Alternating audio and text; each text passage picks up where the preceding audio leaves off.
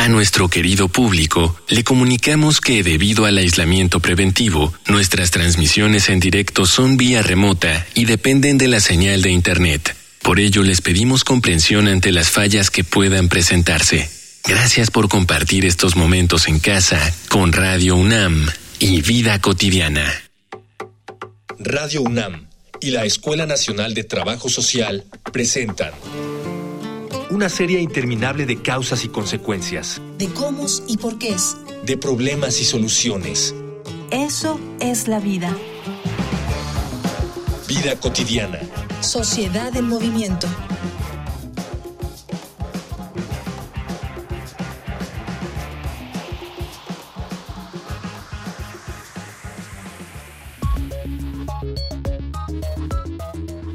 La religión siempre es un debate en distintos flancos, en esencia, porque se trata de sostener creencias que no son otra cosa que ideas, y como tal, son muy fuertes y valiosas. Tener fe es una forma de concebir el mundo. Lamentablemente, a lo largo de la historia, la fe se ha vuelto un arma de doble filo. Al mismo tiempo que se utiliza como la justificación para cometer actos terribles, es también el motivo por el cual algunas personas son víctimas de este tipo de ataques. La intolerancia religiosa no es únicamente el prejuicio que una persona creyente tiene hacia aquellos que no, es también la aversión hacia personas que creen cosas distintas a las mías.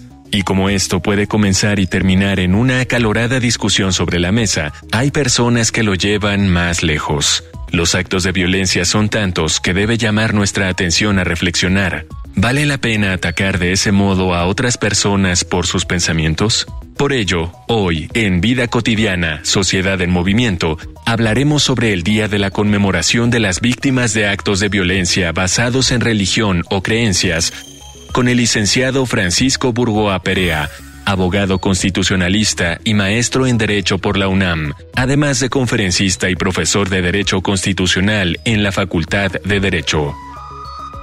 Dialogar para actuar, actuar para resolver.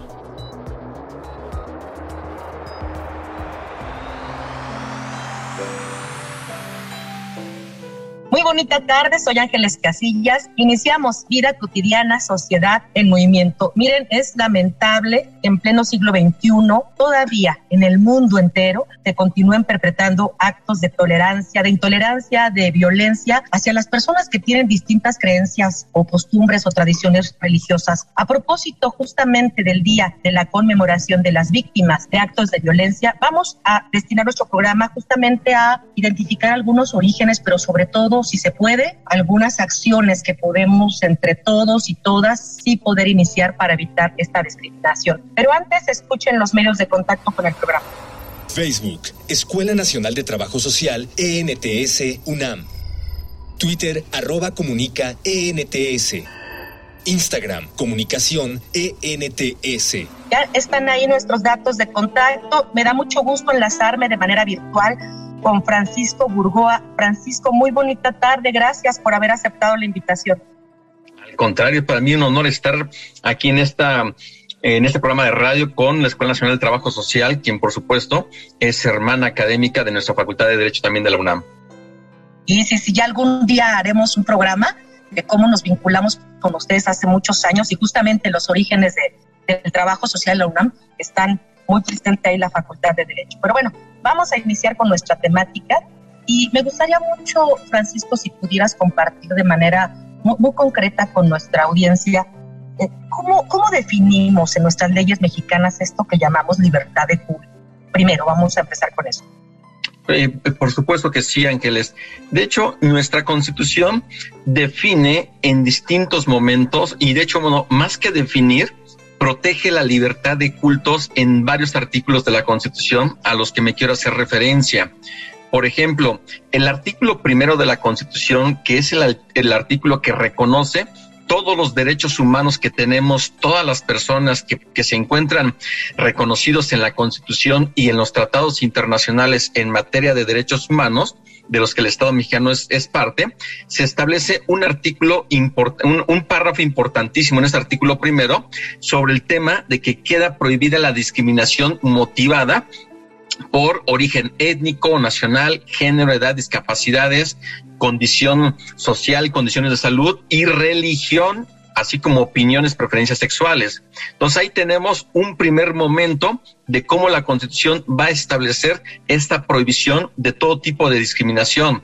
Ahora, hay que recordar que el artículo tercero de nuestra Constitución, el que consagra el derecho a la educación, también va a establecer que en toda educación que se imparta por parte del Estado tiene que ser laica, es decir, debe de mantenerse completamente ajena a cualquier doctrina religiosa.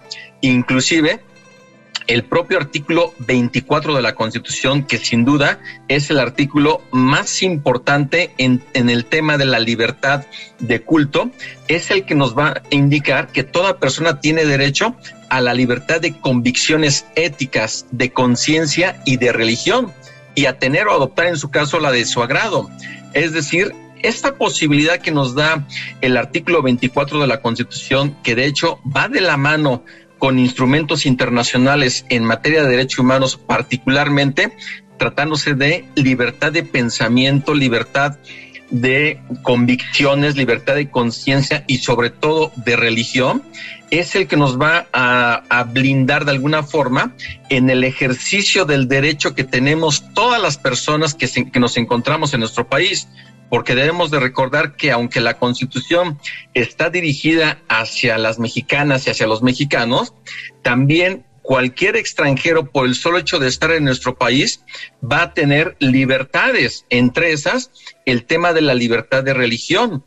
Entonces, este artículo 24 es de suma importancia porque además de que se va a consagrar el derecho a la libertad de tener una religión, o tener una libertad de conciencia o de convicciones éticas, el Estado mexicano debe de proteger, debe de proteger, debe de garantizar este tipo de, de libertades y que inclusive si en un momento dado se llegase a emitir algún decreto para restringir o suspender los derechos humanos y sus garantías, el mismo artículo 29 de la Constitución también prohíbe que se estuviese en un momento dado eh, coartando las libertades de pensamiento, de conciencia y de profesar creencia religiosa alguna. Y otro artículo que también es de suma importancia es el artículo 130, porque va a establecer el principio histórico de la separación del Estado y las iglesias.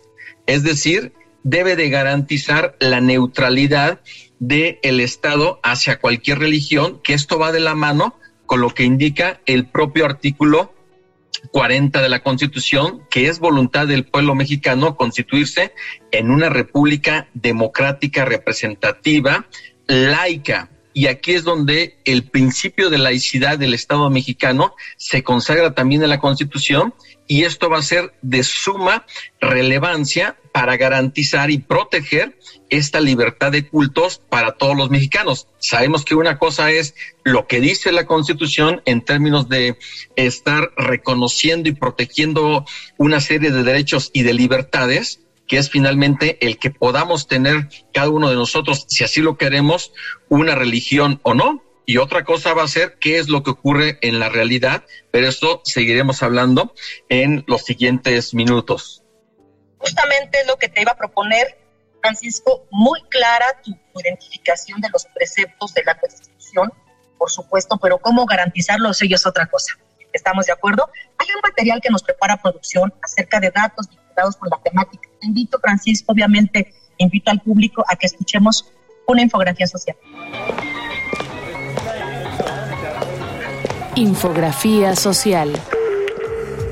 El 22 de agosto fue elegido como el Día Internacional en conmemoración de las víctimas de actos de violencia basados en la religión o la creencia, con el fin de promover la ayuda a víctimas y familiares con el apoyo y la asesoría de acuerdo con la ley aplicable. Este pronunciamiento de la Asamblea General de las Naciones Unidas se debe, entre muchas otras razones, a que en 50 países de Asia y África, 245 millones de cristianos sufren intimidación, prisión y hasta la muerte por su religión y creencias. Según la organización Puertas Abiertas, este tipo de violencia es muy común en comunidades asiáticas y africanas como Corea del Norte, Somalia y la India. Uno de cada tres cristianos en Asia por ejemplo, sufre persecución a niveles alto, muy alto o extremo. En África se da una situación similar, pero en uno de cada seis casos. Según la lista mundial de la persecución 2020, se calcula que 2.983 cristianos han sido asesinados, 9.488 iglesias atacadas y 3.711 cristianos encarcelados en todo el mundo solo por su religión. En México,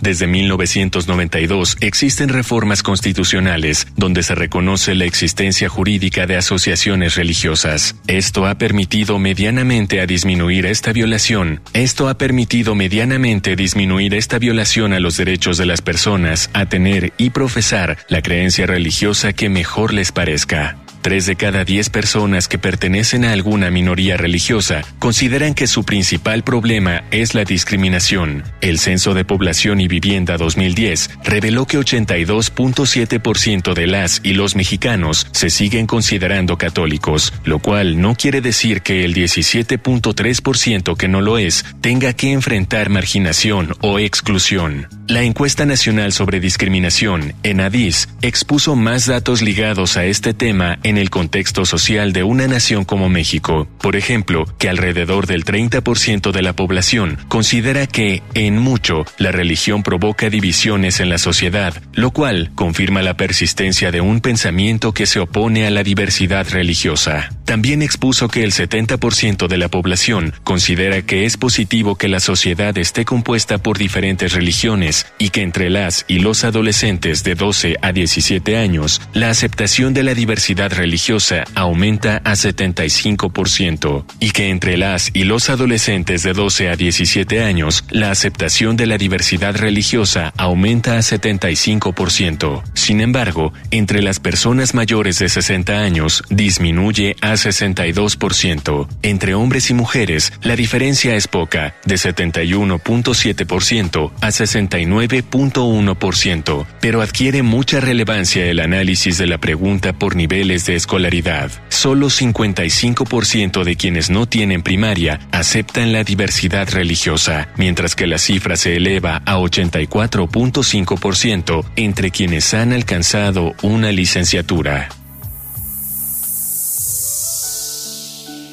Ya regresamos de la infografía social.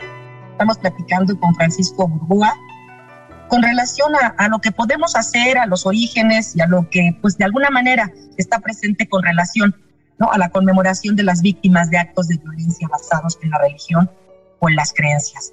Ya muy, muy, de manera muy clara, muy detallada, nos señalaba Francisco todos los preceptos que están en la normatividad, en nuestra máxima, máxima carta, nuestra constitución, de la cobertura que se tiene, ¿no? Para proteger estos, estos derechos. En la realidad, Francisco, ¿por qué no se cubren? ¿Cuáles son esas causas? Digo, a lo mejor pueden ser varias, pero algunas de las más importantes de acuerdo a tu, experiencia. Es, es una gran pregunta, Ángeles, porque una cosa siempre va a ser lo que dice la Constitución y las leyes, que es muy importante, por supuesto, en términos del reconocimiento de los derechos humanos en general en esta ocasión que estamos hablando sobre este tema de la violencia que se le ejerce en contra de personas que profesan una religión, pues resulta increíble que en pleno siglo XXI ahí hablando exclusivamente de nuestro país, no hablando de otras regiones del mundo que sabemos que existen, eh, por ejemplo, en Medio Oriente, una disputa muy importante en Jerusalén por la ciudad sagrada, pero no estamos hablando de Jerusalén, estamos hablando de México y este México que ha tenido una construcción del Estado laico desde el siglo XIX, recordemos que cuando inicia la revolución de, la independencia de México, el factor religioso fue muy importante, era un símbolo también de identidad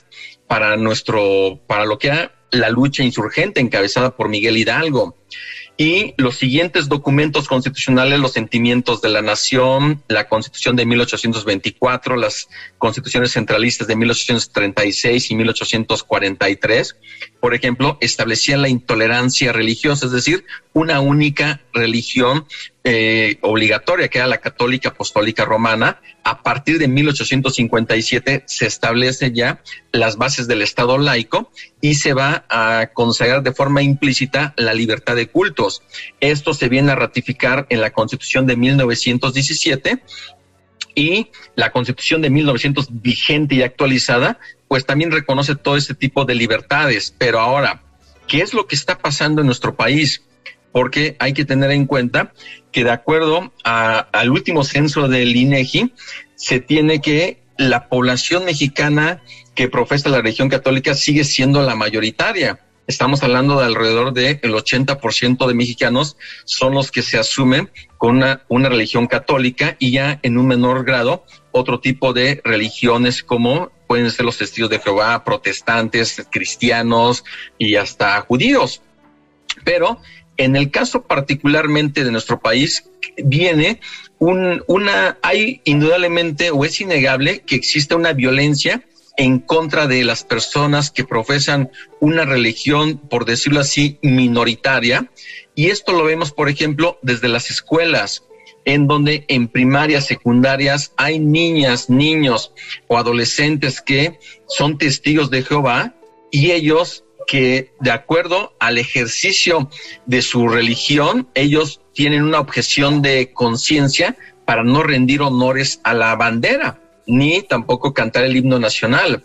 Entonces se muestran en una, situación ellos un tanto cuanto eh, difícil, porque por una parte eh, deben de cumplir con lo que indica la ley del escudo y del himno nacional de poder rendir culto a la bandera, pero también ellos estarían faltando a su religión. Y esto ha originado que, por ejemplo, luego autoridades de las escuelas estén pues expulsándolos, sancionándolos a los alumnos y también profesores que son testigos de Jehová, particularmente de esta religión.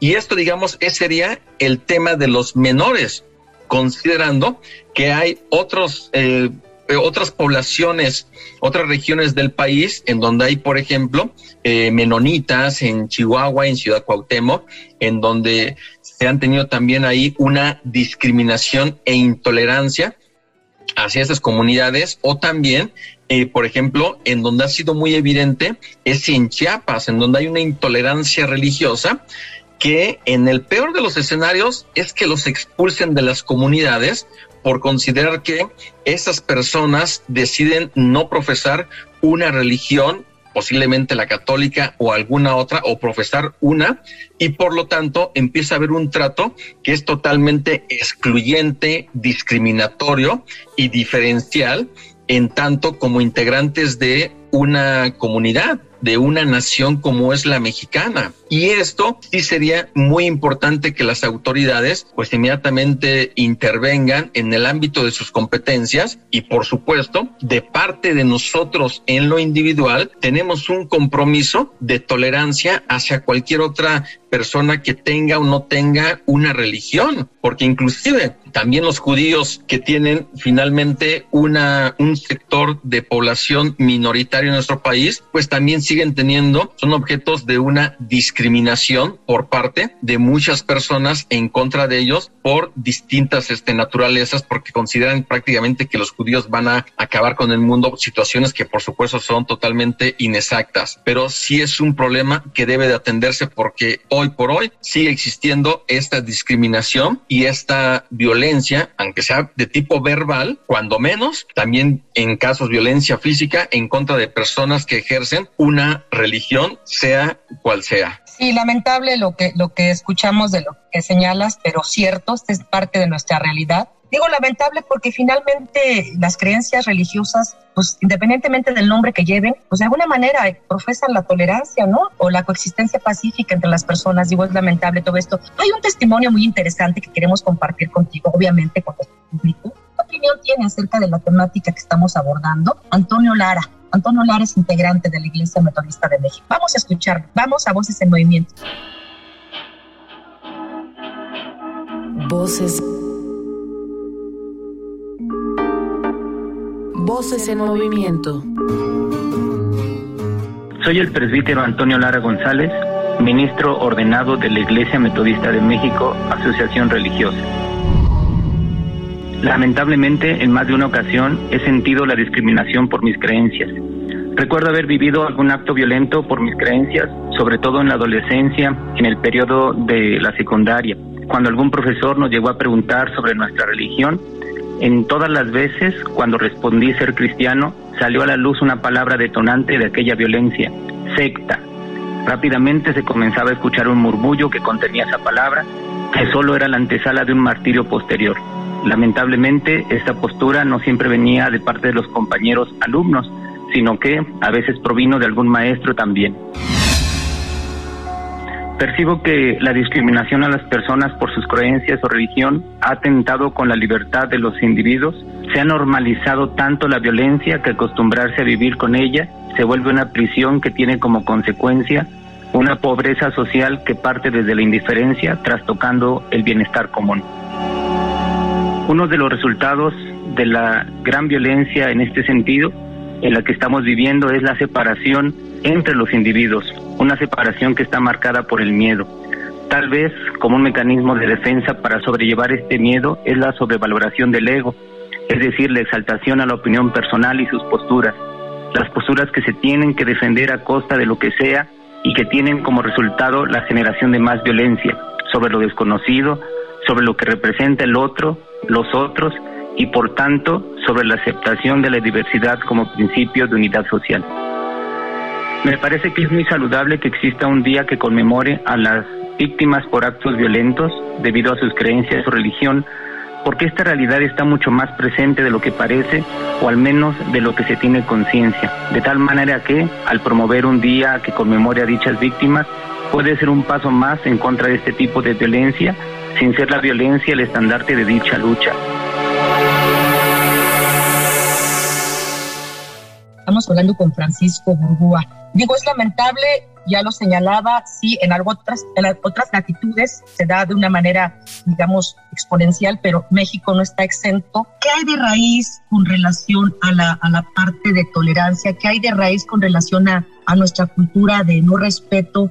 Y, sobre todo, Francisco, digo, no tenemos la respuesta porque esto es un fenómeno complejo, no, no responde al, al al binomio causa-efecto necesariamente, hay muchos, muchas cosas presentes. ¿Qué podemos hacer para, para romper con todo esto? Indudablemente, Ángeles, estamos hablando de un problema que con independencia del marco jurídico, que el marco jurídico, en mi opinión, está bien, se reconoce la libertad de religión, la libertad de cultos, también la libertad de convicciones éticas y de conciencia. El marco jurídico está bien. El problema de fondo tiene que ver con un problema indudablemente cultural. Esta incapacidad que luego se tiene de muchas personas de no admitir que existe una diversidad de pensamientos, una diversidad de religiones y que es un derecho de una persona tener o no tenerla. Y esta posibilidad se ve en distintos sectores, inclusive, por ejemplo, veamos lo que sucede en las cárceles, en donde las personas que están sometidas a un régimen penitenciario, su derecho a ejercer una religión, eh, particularmente la católica o principalmente la católica, ahí sí, digamos, en las cárceles este, de nuestro país hay espacios en donde se dedica que los, eh, las personas internas puedan profesar su religión. Pero ¿qué pasa si un, este, un judío, por ejemplo, eh, en su momento estuviera privado de su libertad y no tuviera él tampoco una posibilidad de tener un espacio? Entonces, esta situación sí es, la verdad, una situación indudablemente que debe de atenderse desde un problema cultural, desde poder inculcar a niñas, niños desde temprana edad este tema de la tolerancia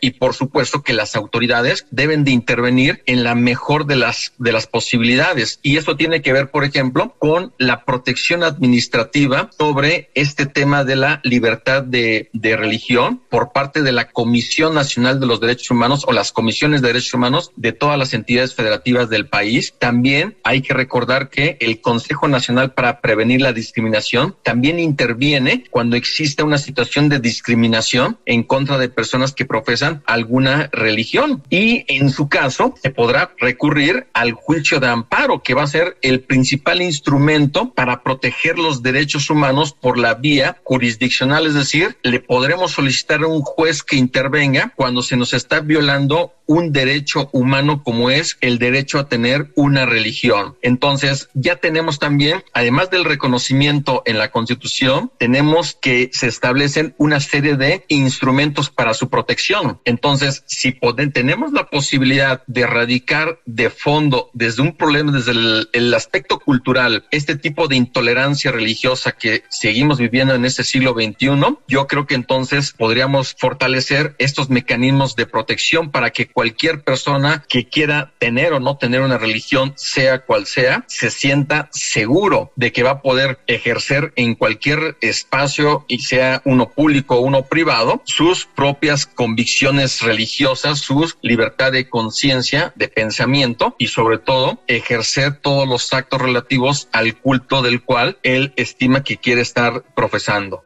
muy, muy acotadas y muy interesantes todas estas sugerencias que nos haces. Yo creo que también en el, en el plano de lo, personal o familiar, rechazar todas aquellas ideas erróneas, ¿no? Que finalmente nos dividen, que nos hacen al paso del tiempo ser personas poco respetuosas de las creencias de los demás o poco tolerantes y darle paso a esto, a pensar que somos, somos personas en, en, en un mundo diverso y la diversidad nos hace fuertes, nos hace ricos. Hay personas jóvenes que nos escuchan, también son, son seguidores de nuestro programa, para, para las y los jóvenes, ¿qué podemos, como mensaje conmemorando esta, este, este día, qué podemos nosotros este, aportarles? Digo, número uno, que estén conscientes que la Organización de las Naciones Unidas en el año 2019 eh, decretó que todos los 22 de agosto, de hecho, este 22 de agosto del año 2021 se, se estará conmemorando por segunda ocasión este Día de las Víctimas de Actos de Violencia basados en la religión o las creencias. Una conmemoración de esta naturaleza nos debe de permitir reflexionar sobre qué es lo que estamos haciendo nosotros en lo individual como personas en nuestro entorno inmediato y también dentro de la colectividad. Es decir, si nosotros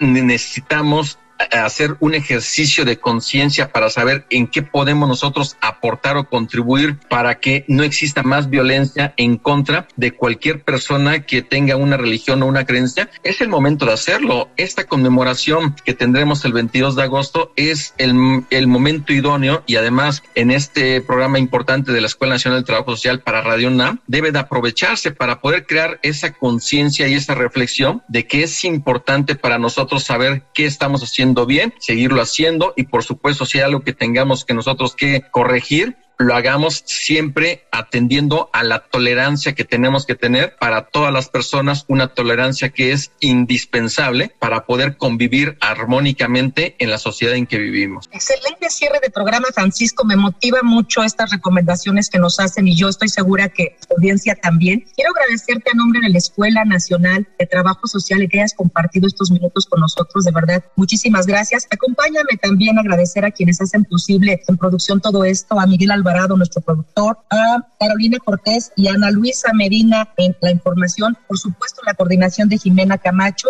Yo soy Ángeles Casillas, confío en que podamos coincidir el siguiente viernes. Sigan con la programación de Radio UNAM. Excelente tarde. Vida cotidiana es una coproducción entre Radio UNAM y la Escuela Nacional de Trabajo Social.